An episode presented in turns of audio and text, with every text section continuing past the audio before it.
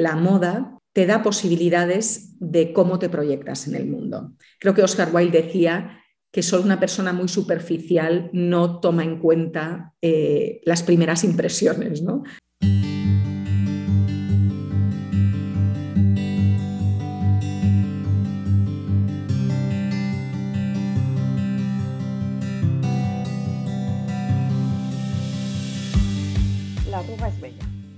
Preguntásemos a la población de quién es este eslogan, una amplia mayoría lo identificaría rápidamente con Adolfo Domínguez, su creador y un revolucionario en el sector textil. Este eslogan transformó la mirada sobre qué era la elegancia y la moda en los años 80 y nos enseñó además cómo es un sector que tiene una gran capacidad para generar y ampliar significados sobre lo que el mundo necesita. En sostenibilidad, la moda ha estado siempre en el centro del debate por lo que me parecía absolutamente relevante traer a este podcast una voz autorizada en el mundo de la moda. Hoy conversamos con Adriana Domínguez, presidenta ejecutiva del Grupo Adolfo Domínguez, y vamos a hablar con ella de temas tan profundos y universales como el valor de lo colectivo, de hacer negocios en proximidad, de la potencia del liderazgo responsable, de la importancia de la conexión real con el tiempo en el que vivimos sin renunciar a la herencia del pasado y de la curiosidad, el autoconocimiento y el autodesarrollo como palancas clave de un buen liderazgo. Bienvenidos a una nueva entrega de Líderes Sostenibles, Líderes Valientes en Talengo. Buenos días, Adriana, y muchísimas gracias por estar aquí hoy. Buenos días, Marta. Gracias por invitarme. Es un verdadero placer compartir esta, esta, conversación contigo, que estoy segura que va a aportar muchísimas ideas interesantes sobre sostenibilidad y liderazgo. Para empezar, me gustaría, Adriana, que nos dijeras algo de ti. ¿Quién eres y por qué crees que estás aquí? Pues eh, soy Adriana Domínguez. En este momento, a nivel identitario, quizás lo, lo más reseñable es que soy presidenta ejecutiva y, tengo el puesto también de consejera delegada de Adolfo Domínguez. Llevo en este puesto, bueno, en variantes de este puesto desde los últimos cuatro años. Empecé como directora general, luego pasé a ser consejera delegada y, hace pues algo menos de un año eh, soy presidenta ejecutiva. Y, son roles que me sorprende lo distintos que son entre sí. Yo hubiera pensado que eran iteraciones de, de lo mismo, pero no, son, son bastante distintos. Y, creo que estoy aquí porque pues, la vida me ha dado una oportunidad de, luchar por una empresa, que es Adolfo Domínguez, de sacarla adelante. Y, eso me ha colocado en un sitio pues, de liderazgo que para mí eh, ha sido eh, insospechado. Digamos que yo estaba conduciendo mi vida con, con, otras direcciones y otros objetivos, pero surgió esta oportunidad. Eh, a raíz de que la empresa tenía dificultades y que cuando las cosas se ponen difíciles, pues no hay tampoco tantos candidatos para saltar a la, arena. Y, bueno, para mí es una empresa familiar, la montaron mis abuelos, luego han estado mis padres y, yo he sentido pues una, necesidad muy profunda de, aportar, ¿no? de, de, decir, oye, en un momento difícil uno da un paso adelante y, y, se hace cargo de las cosas. Entonces yo creo que eso, quizás estoy aquí porque me, coloca en un lugar de visibilidad. Somos eh, una empresa cotizada en bolsa y una empresa conocida en España y en muchos países. Tenemos 342 tiendas en este momento, o 44. Todo esto sube y baja casi semanalmente, pero estamos en 20 países en, el mundo y somos una marca conocida. Entonces me, coloca en un, lugar de liderazgo atípico porque no creo que no soy la típica directiva de empresa cotizada. Y creo, Adriana, que, uno de los eh, propósitos que tiene este podcast es visibilizar líderes valientes y nos acabas de, demostrar que eres líder y, eres, valiente. Así que gracias de nuevo. Em, para mí, eh, el liderazgo auténtico está, dirigido desde un propósito y me gustaría conocer cuál es tu propósito. Pues para mí, eh, el, primer propósito, yo, yo siento que ahora, por ejemplo, el COVID para mí es un año de transición en muchos sentidos para, para la empresa, pero también a nivel de liderazgo para mí, porque los primeros tres años eh, mi propósito era sacar la empresa adelante, la cogí en una situación complicada, un equipo directivo que lo había intentado eh, sacarla adelante y no, no lo había conseguido. Y, pues era un poco una situación de, oye, esto es ahora o nunca. Y entonces mi propósito era, era de salvarla, era de sacarla adelante, era un proyecto de muchos años. Yo entré con 40, la empresa también tenía 40 en ese momento. Y, y pues todo el equipo hemos luchado con éxito para, para revertir los números y, y, para cambiar todos nuestros procesos y nuestra marca y nuestro producto para realmente hacerlo relevante en el mercado. Entonces, eso fueron mis primeros tres años. Luego ha venido COVID, que, ha sido un ejercicio, yo diría, mixto, de, por un lado, un ejercicio de muy corto plazo, de supervivencia, de adaptación constante a aperturas, cierres, tesorería, caja, bancos, ICOs, ERTES, y ha sido muy complejo, como una situación, una sensación de guerra. Nuestro director de retail veía las noticias todos los días como con el bingo, ¿sabes? Mirando a ver qué habría, qué cerrada, qué iba a tener que hacer al día siguiente. Y no solo en España, sino en el mundo, en todos los países en los que operamos. Y eso ha sido una de las cosas que hemos hecho este año. Y luego, como llevamos un proceso de transformación muy fuerte ya nosotros, porque eso es lo que está detrás de revertir los números, está la modernización fortísima de la empresa en cómo trabajamos, em, pues hemos seguido, hemos acelerado, digamos, ahí. Entonces, lo que íbamos a hacer en dos años lo hemos hecho en cuatro o cinco meses. Y eso ha sido pues, una convulsión muy fuerte también y, y, lo hemos conseguido. Y luego yo diría que un aspecto para mí ha sido, oye, ¿y esto qué significa para el mundo y cómo cambia el mundo?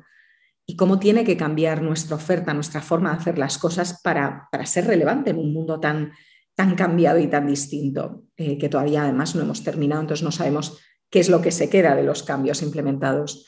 Pero para que te hagas cargo, nosotros vendemos ropa y una ropa que mucha gente lleva a eventos, a cenas, al trabajo, a, cuando presentan conferencias, cuando van a una entrevista de trabajo y todo ese mundo ha cambiado mucho y posiblemente cambie en muchos aspectos el teletrabajo, la forma en que vestimos y demás. Entonces, ¿cómo nos adaptamos a eso?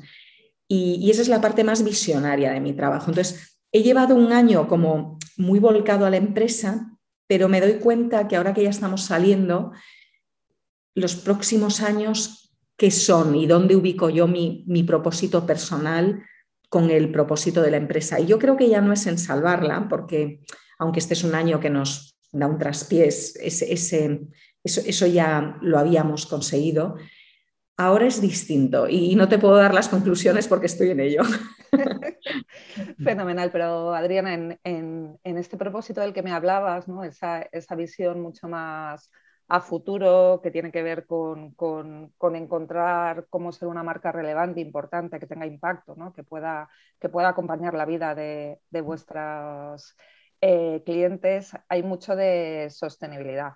Hmm. el concepto de, garantizar la supervivencia ahora, pero con una mirada de futuro y, con una importancia y un interés en, dejar un legado en, lo que, en lo que estás haciendo.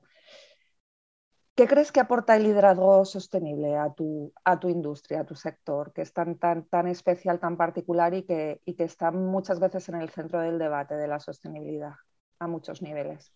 Creo que mm, uno que no sé, no sé o sea, todavía no sé 100% bien lo que tú quieres decir con liderazgo sostenible, entonces me vendría bien que, me lo aclares, pero antes de eso decirte que cuando en, cuando en nuestra empresa, cuando en Adolfo Míñez hablamos de sostenibilidad, eh, siempre lo hablamos en términos de, por un lado, la parte más clásica de lo que la sostenibilidad es, como por ejemplo el tema de consumo de agua, químicos, eh, huella de carbono, transporte, todas esas partes que realmente hay que repensarlas en nuestra industria.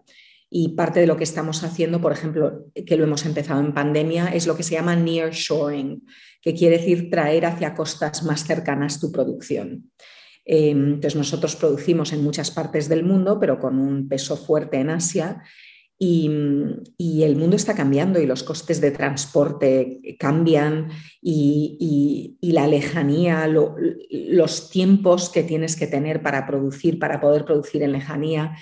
Entonces, hemos eh, crecido muy, muy fuertemente, más de un 20% en solo una temporada, en producir en, Europa, en concreto en, Portugal.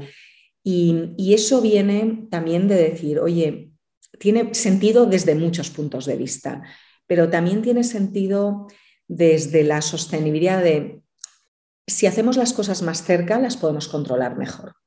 Si las hacemos más cerca, para empezar, las empresas que están cerca de nosotros han trabajado muchísimo más los sellos, la trazabilidad, para, que, para poder ofrecer eso como elemento diferencial y, por tanto no es una lucha tan fuerte conseguir que nuestros proveedores se certifiquen para que nosotros luego al cliente le podamos asegurar la trazabilidad de dónde vienen las cosas, de dónde viene el algodón, por ejemplo, que es una cosa que está muy es conflictiva en el mundo.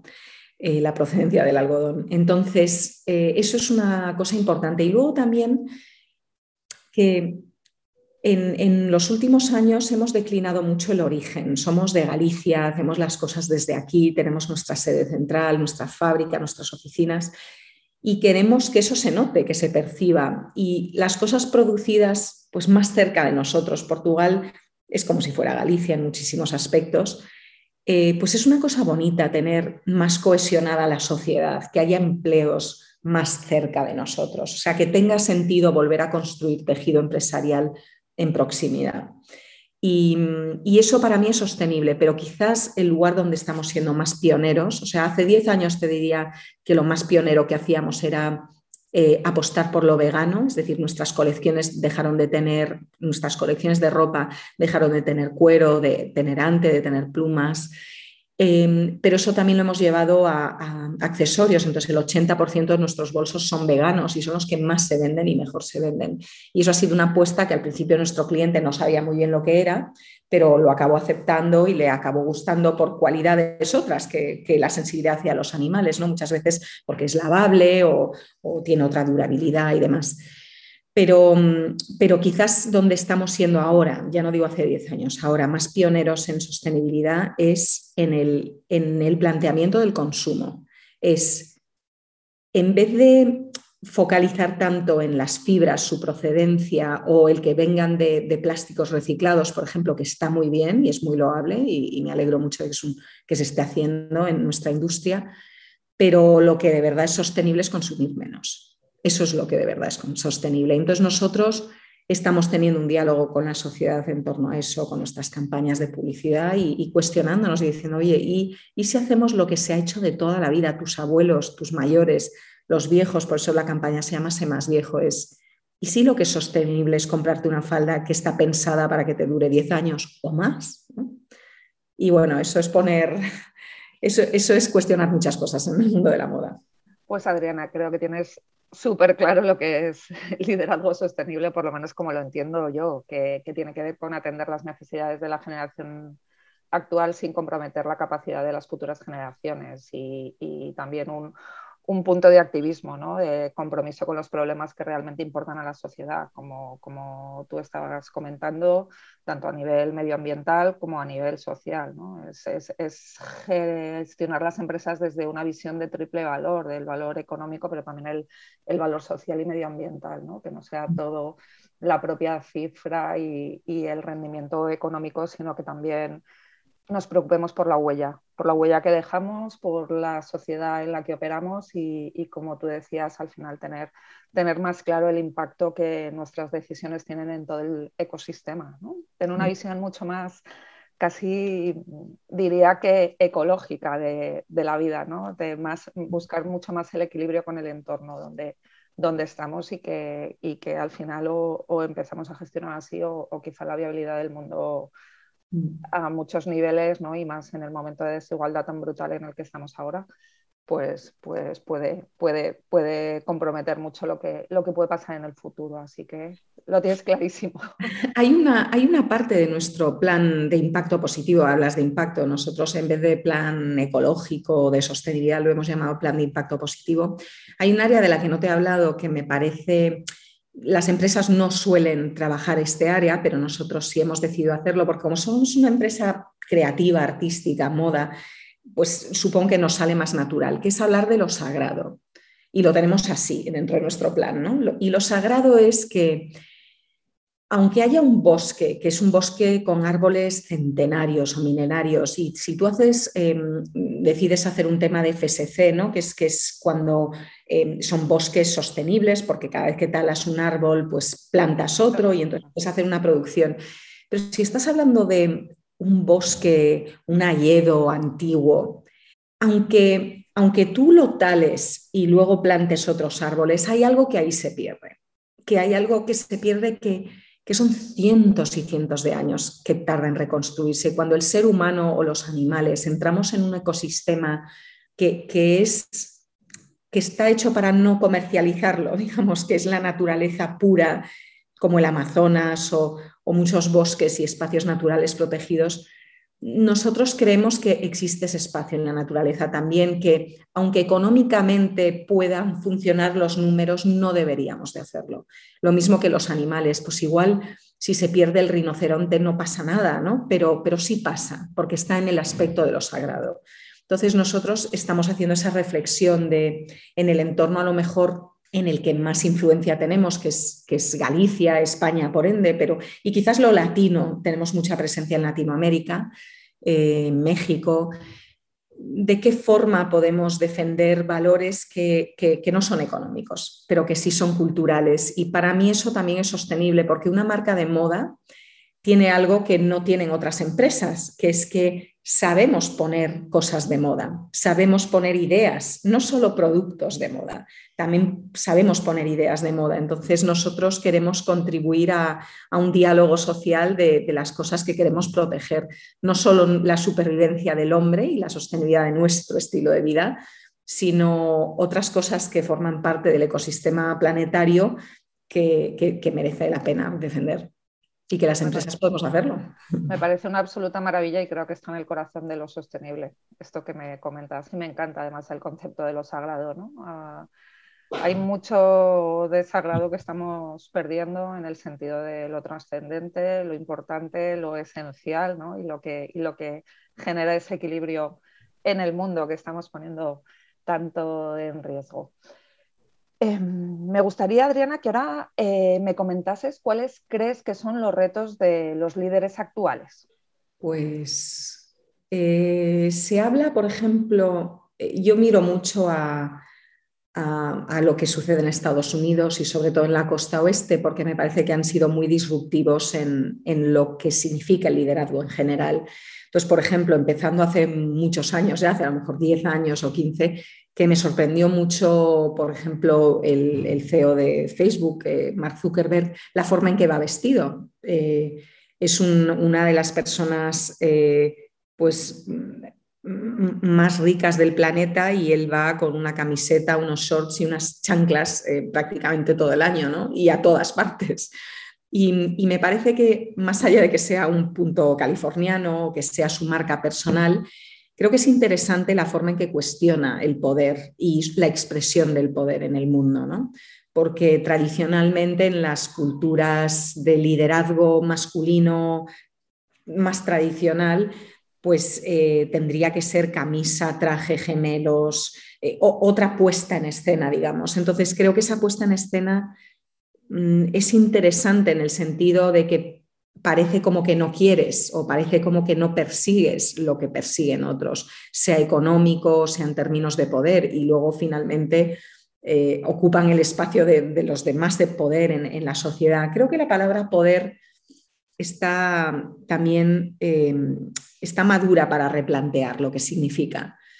Y, por ejemplo, nosotros hemos hecho un trabajo con... Em, bueno, con, Amalia, Amelia Valcárcel, la feminista española, le pedimos un día que viniese a la empresa y nos hiciese una reflexión acerca de la moda, eh, acerca de la sociedad, la historia de la moda.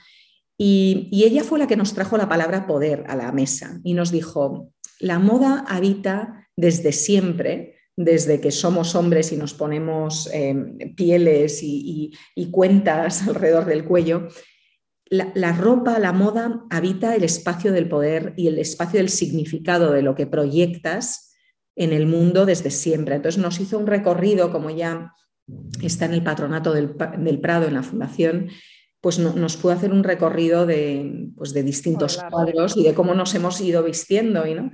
Y, por ejemplo, la feminidad, me, interesó mucho la reflexión que hizo acerca de por qué los esclavos eh, usaban minifaldas en el imperio romano, que es porque les, bueno, esto a mí me parece increíble, ¿no? Nunca lo había pensado, es porque se les quitaba el derecho al pudor, porque todo aquel que tenía derecho al pudor llevaba túnicas largas.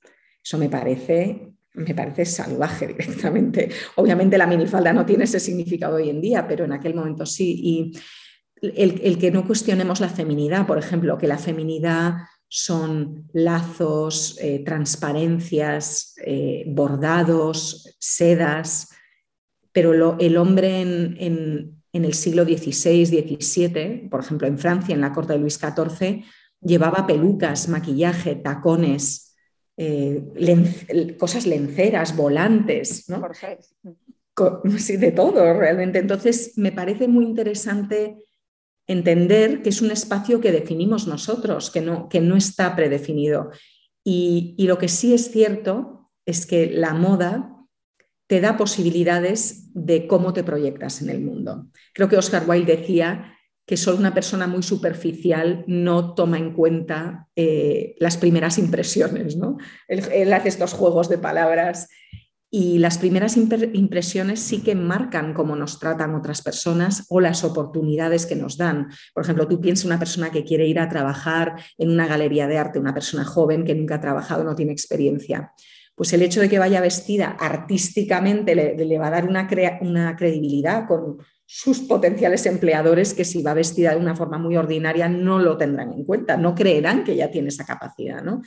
Entonces, me, parece que el espacio simbólico del, poder eh, está en redefinición y a mí me interesan mucho palabras como, por ejemplo, Brené Brown habla mucho de la vulnerabilidad y, y creo que la vulnerabilidad tiene mucho que ver con la autenticidad, porque al final la realidad es que somos seres vulnerables, que nos equivocamos, que, que acertamos, que dolemos y que si tú te quitas como líder toda esa humanidad, creo que pierdes autenticidad.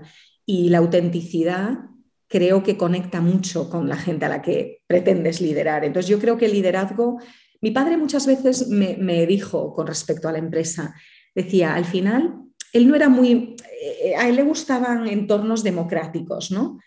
Y le gustaba que los líderes saliesen, o sea, no que fuesen nombrados, porque él decía que la autoridad te la dan los otros, no te la puede dar un jefe, te la da tu entorno y te la dan en base a, tu conocimiento, a que sepas más que otros, a tu capacidad de, esfuerzo, a las horas que le echas, a, que tengas voluntad de ayudar a otros, a un compendio de cosas que hacen que las personas confíen en ti. Y bueno, yo me, hago todas esas reflexiones, pero realmente llevo muy poco tiempo en el puesto. Bueno, llevo ahora cuatro años y todavía no puedo decir que tenga una libreta de soluciones, sino más preguntas que respuestas. Pero, pero es súper relevante esto que dices, ¿no? El poder, eh, lo que es el modelo de éxito, muchas veces se, se confunde con el verdadero liderazgo. Y como bien decía tu padre, el liderazgo es algo que te tienen que atribuir otros. Tú no te puedes atribuir ser líder porque no eres creíble, ¿no? O sea, que, tú puedes tener un, puesto de responsabilidad porque te nombren, pero líder solo eres si los demás consideran que lo, que lo eres. Eh, ¿Cuáles son tus retos como líder en este momento? Me hablabas antes un poco de, de esa visión que tienes ahora, pero en tu propio liderazgo. Sí, pues por ejemplo, construir el liderazgo de otros. Eh, yo creo que en un puesto como el mío em, estás mucho en, estrategia, pero el día a día lo llevan otras personas y esas personas necesitan liderar equipos. Y nosotros en Adolfo hemos hecho la apuesta de muchísimo crecimiento interno. También hemos hecho algún fichaje externo, pero mucho crecimiento interno. Tenemos un equipo relativamente joven em, y por tanto con necesidad de refuerzo en términos de experiencia de sus propios liderazgos. Y yo una herramienta que he encontrado, eh, que me ha servido a mí en mi, en mi momento y, la sigo aplicando y que le, pido a los equipos que hagan, es, es el tema de sentarse a escuchar. Y para eso tenemos una, lo hemos organizado con una estructura que se llama almorzos, que quiere decir desayunos en gallego, y las organizamos, pues yo a veces tengo varios por semana, depende de la época de, lo que estamos haciendo a nivel de gestión y el tiempo que pueda tener. Y, el resto de los equipos lo hacen con sus equipos también. Entonces, es un formato en el que estamos o bien una hora o a lo mejor un poco más, eh, donde nos presentamos, nos conocemos, sobre todo en una empresa, nosotros tenemos 1.200 empleados, entonces no conoces a todo el mundo también. Y y para conocerse, pues hay que hacer preguntas, hay que saber, oye, ¿y tú cuánto llevas, tiempo llevas en la empresa? ¿Y cómo es tu vida? ¿Y cómo es tu vida personal? ¿Cómo es fuera? ¿Cómo, cómo te comportas? ¿Cómo te relacionas con la marca? Y lo más importante es, de cara al trabajo, es la pregunta que viene al final en los almuerzos, no al final, sino una vez que ya nos hemos presentado personalmente, es, ¿y tú qué crees que yo tengo que hacer para sacar la empresa adelante o para sacar el departamento adelante? Tú que estás en tu puesto de trabajo con con tu perspectiva particular de lo que llevas, de cómo tú eres, de los años que llevas, lo que has visto, ¿cuál es tu insight? ¿Qué, es lo que crees que hay que hacer? Y es muy interesante porque yo diría que el 80% de las cosas que se dicen tienen toda la razón y hay que implementarlas y no están implementadas y es maravilloso, es como un kaizen, ¿no? Constante, es una sensación de mejora constante y la gente sentir que es partícipe de las soluciones, creo que es pues sientes que vale la pena y que importas, y creo que eso es importante, pero es que además es que tienen razón. Y luego el 20% de cosas que a lo mejor creen que hay que hacer y que no es, o yo considero que no es lo conveniente, o sus propios jefes, te da la oportunidad de explicarlo. Y, eso es comunicación. Y cuando la gente entiende el porqué del no, es muy, muy distinto. Y entonces, bueno, estamos, eh, quizás para mí ese reto es, el reto cultural. Yo he heredado una empresa que pues ahora ya tiene 45 años eh, en el mercado y tal como está ahora, pero además esos 45 años previamente había sido la sastrería de mis abuelos durante otros 25 años. No lo cuento como empresa, pero a mí me cuenta, desde luego.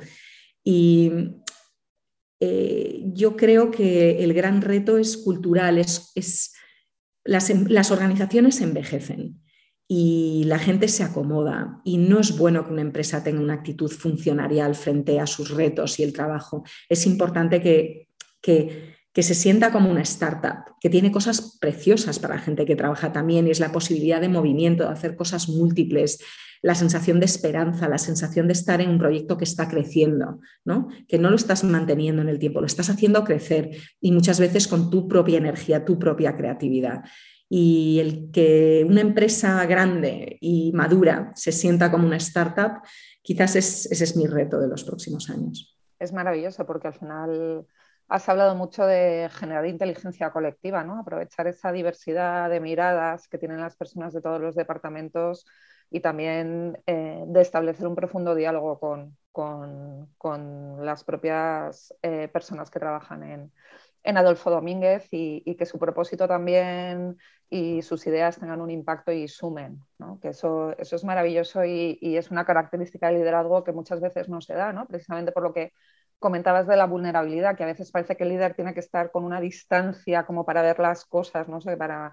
Y, en cambio es mucho, es mucho más interesante no tener esa máscara de, distancia y estar, y estar en el propio corazón de lo, que, de lo que está pasando para aprender. Al final la que toma las decisiones eres tú, pero, pero escuchas, aprendes y, y eres capaz de integrar Fíjate, acabas de decir lo de que la que tomo las decisiones soy yo y yo es que tampoco creo en eso, porque la forma en que lo hacemos aquí en esta empresa es yo solo tomo las decisiones si no nos ponemos de acuerdo. Es decir, realmente hay un proceso colectivo de toma de decisión. Eh, y el director general, que es Antonio Puente, y yo lideramos los procesos cuando se atascan, cuando no hay visión de lo que viene detrás o cualquier cosa, pero realmente hay una grandísima cantidad de decisiones que, que se toman de forma consensuada, o sea, que tampoco, que hay una sensación muy grande de empoderamiento de los equipos. Y creo que eso es sano, bueno, y es que además creo que es más inteligente porque normalmente están más cerca de los problemas y los conocen mejor y van a tomar mejores decisiones que yo sola. Vamos, eso Sí, me refería a las últimas decisiones, ¿no? que si quieres, o sea, la, figura de, última decisión pero, pero que efectivamente, o sea, el consenso y, las, y las decisiones tomadas desde muchos puntos de vista y, y al final tiene más sentido, ¿no? Que tomen las decisiones aquellas personas que están, que están cerca de lo que está pasando, ¿no? que, que, tendrán más, más, más criterio. Em, a la hora de construir tu liderazgo, eh, ¿quiénes son las personas que han dejado una huella en ti? Em, probablemente, yo diría que no solo una, sino mi entorno familiar. Yo vengo de una familia empresaria, mis abuelos lo fueron, eh, mis tíos lo son y mis padres también, y mis primas también lo son. Eh, mis tíos tienen eh, Purificación García y Carolina Herrera y mis primas tienen Bimba y Lola. y, nosotros Adolfo Domínguez. Entonces somos una, somos una familia particular en el mundo de la moda, yo diría. No sé si hay otras que, que aglomeran tanta cantidad de marcas. Y, y esto viene de que hay una cultura, una cultura familiar de, esfuerzo y de, de visión, de, ver que en la sociedad hay unos agujeros y, ver cómo eso se puede rellenar. Eh, y de excelencia. Yo veo que mi familia pues quizás eh, también tiene sus peros, ¿no? Y es que no, creo que haya mucha gente experta en relajarse en mi familia, no, no son muy así, a lo mejor disfrutones, ¿no? Em, Igual autoexigencia ah, bien, ¿no? Toda, la, familia. O sea que supongo que tiene sus costes, pero bueno, luego también es verdad que toda mi familia ha, decidido quedarse en Galicia, en, Orense y, Vigo, en Bailola, y, y bueno, eso también nos permite eh, el disfrute de vivir en, lugares más tranquilos, con más naturaleza y entonces a lo mejor, o sea, por ejemplo, hacemos mucha vida, probablemente casi todos, de casa, polígono, polígono, casa, ¿no? Y en el caso de mi familia concreto vive en el campo, entonces puede parecer poco equilibrado, pero probablemente lo es mucho más que vivir en el centro de una gran ciudad. Y bueno, eso a mí me ha inspirado mucho. Y luego yo diría que la otra inspiración fuerte eh, son las lecturas.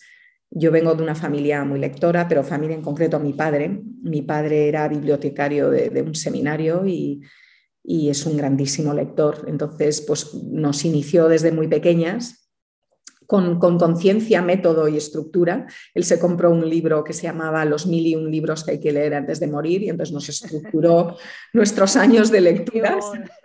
Espacios para leer. Y nos compraba los libros en grandes dosis y nos los enviaba. Yo estaba interna desde los ocho años y recuerdo eh, un regalo que me llegó, pues eso, a los ocho años y tres meses a mi colegio en Inglaterra, me llegó un gran paquete, que a otros niños le llaman paquetes de caramelos y esas cosas, a mí no. a mí me llegó un gran paquete con la colección.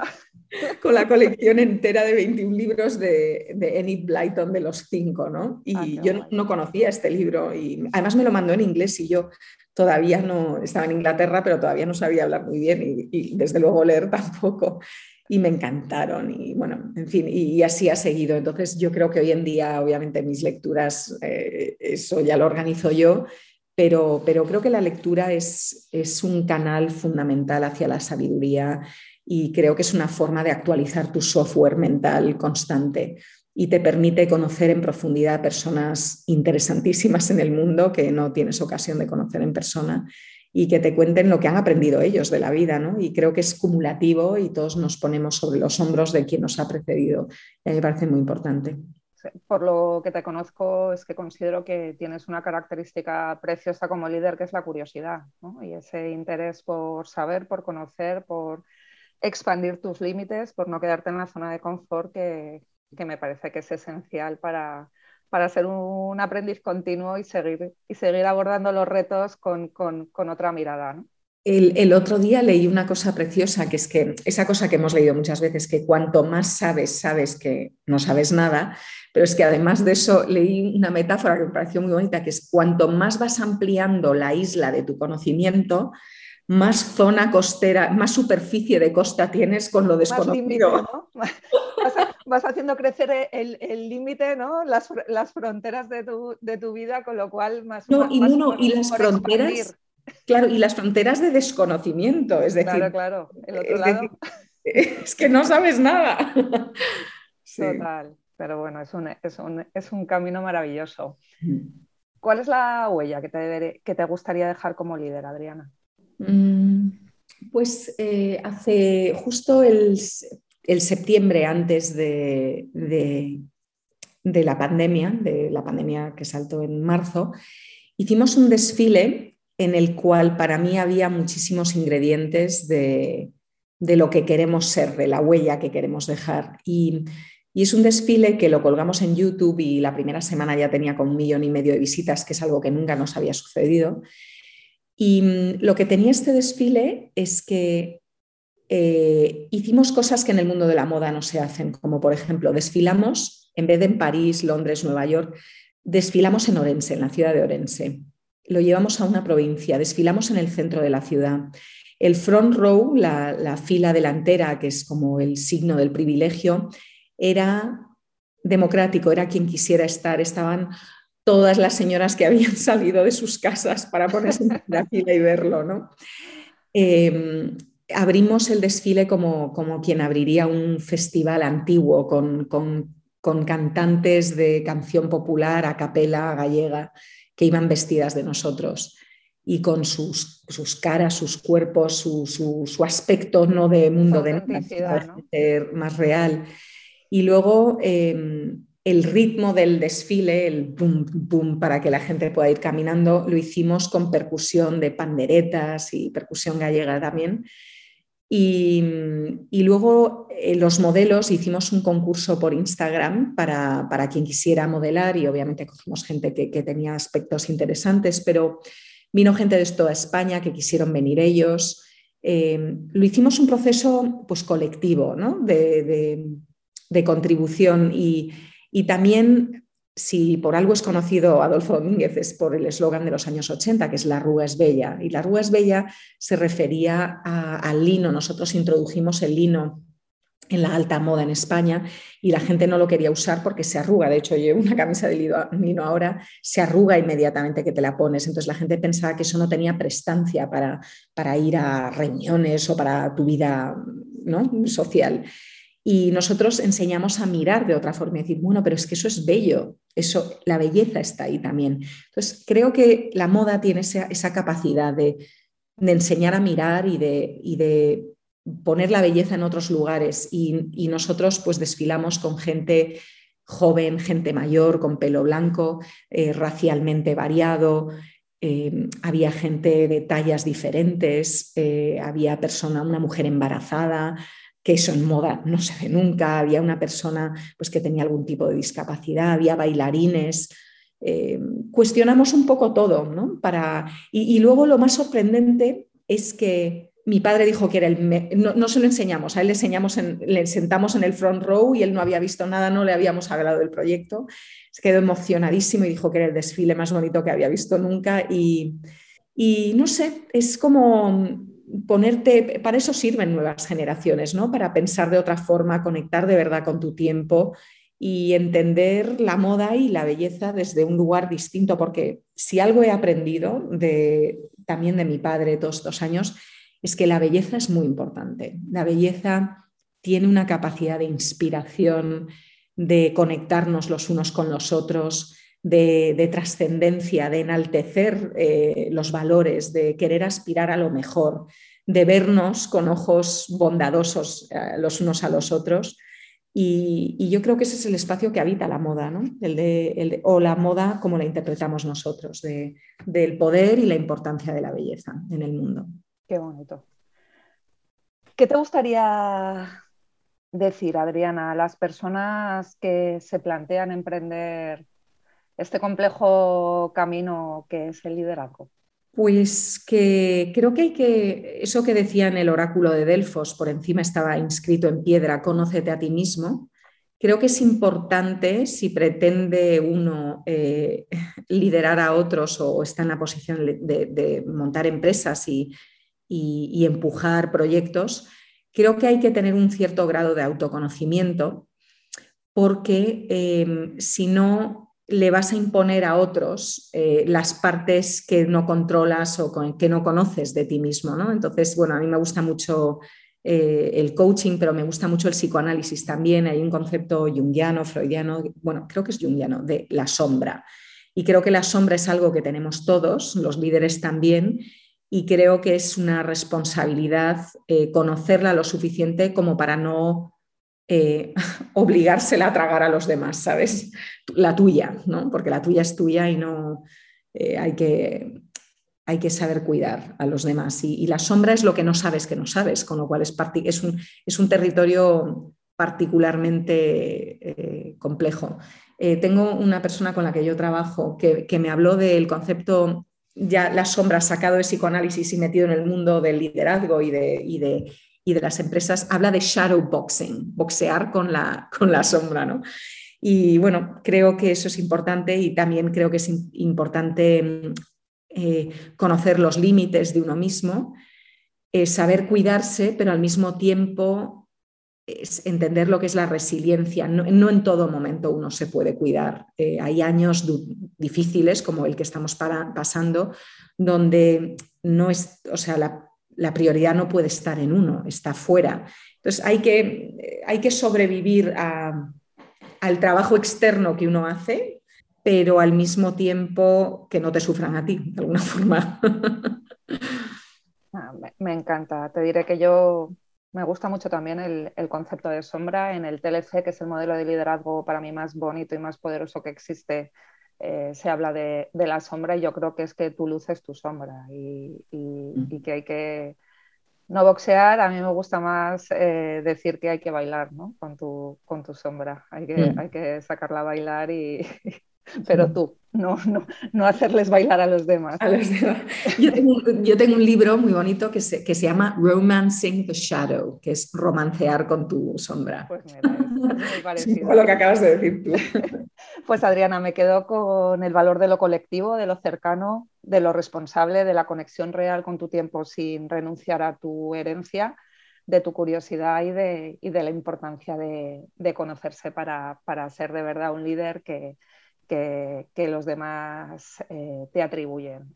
Gracias, de verdad, ha sido un absoluto placer conversar contigo. Me hubiera quedado horas, porque siempre me pasa cuando hablamos que, se me pasa el tiempo volando, pero, pero bueno, ha sido un regalo y, de verdad un millón de gracias por tu generosidad, tu, tu autenticidad, tu transparencia y, y por compartir tu testimonio. Muchas gracias. Gracias a ti, Marta, y yo me quedo con todo lo que no sé de liderazgo sostenible, que muchas palabras que has dicho son nuevas para mí, así que tengo que leer tu libro. Fenomenal. Bueno, muchas gracias.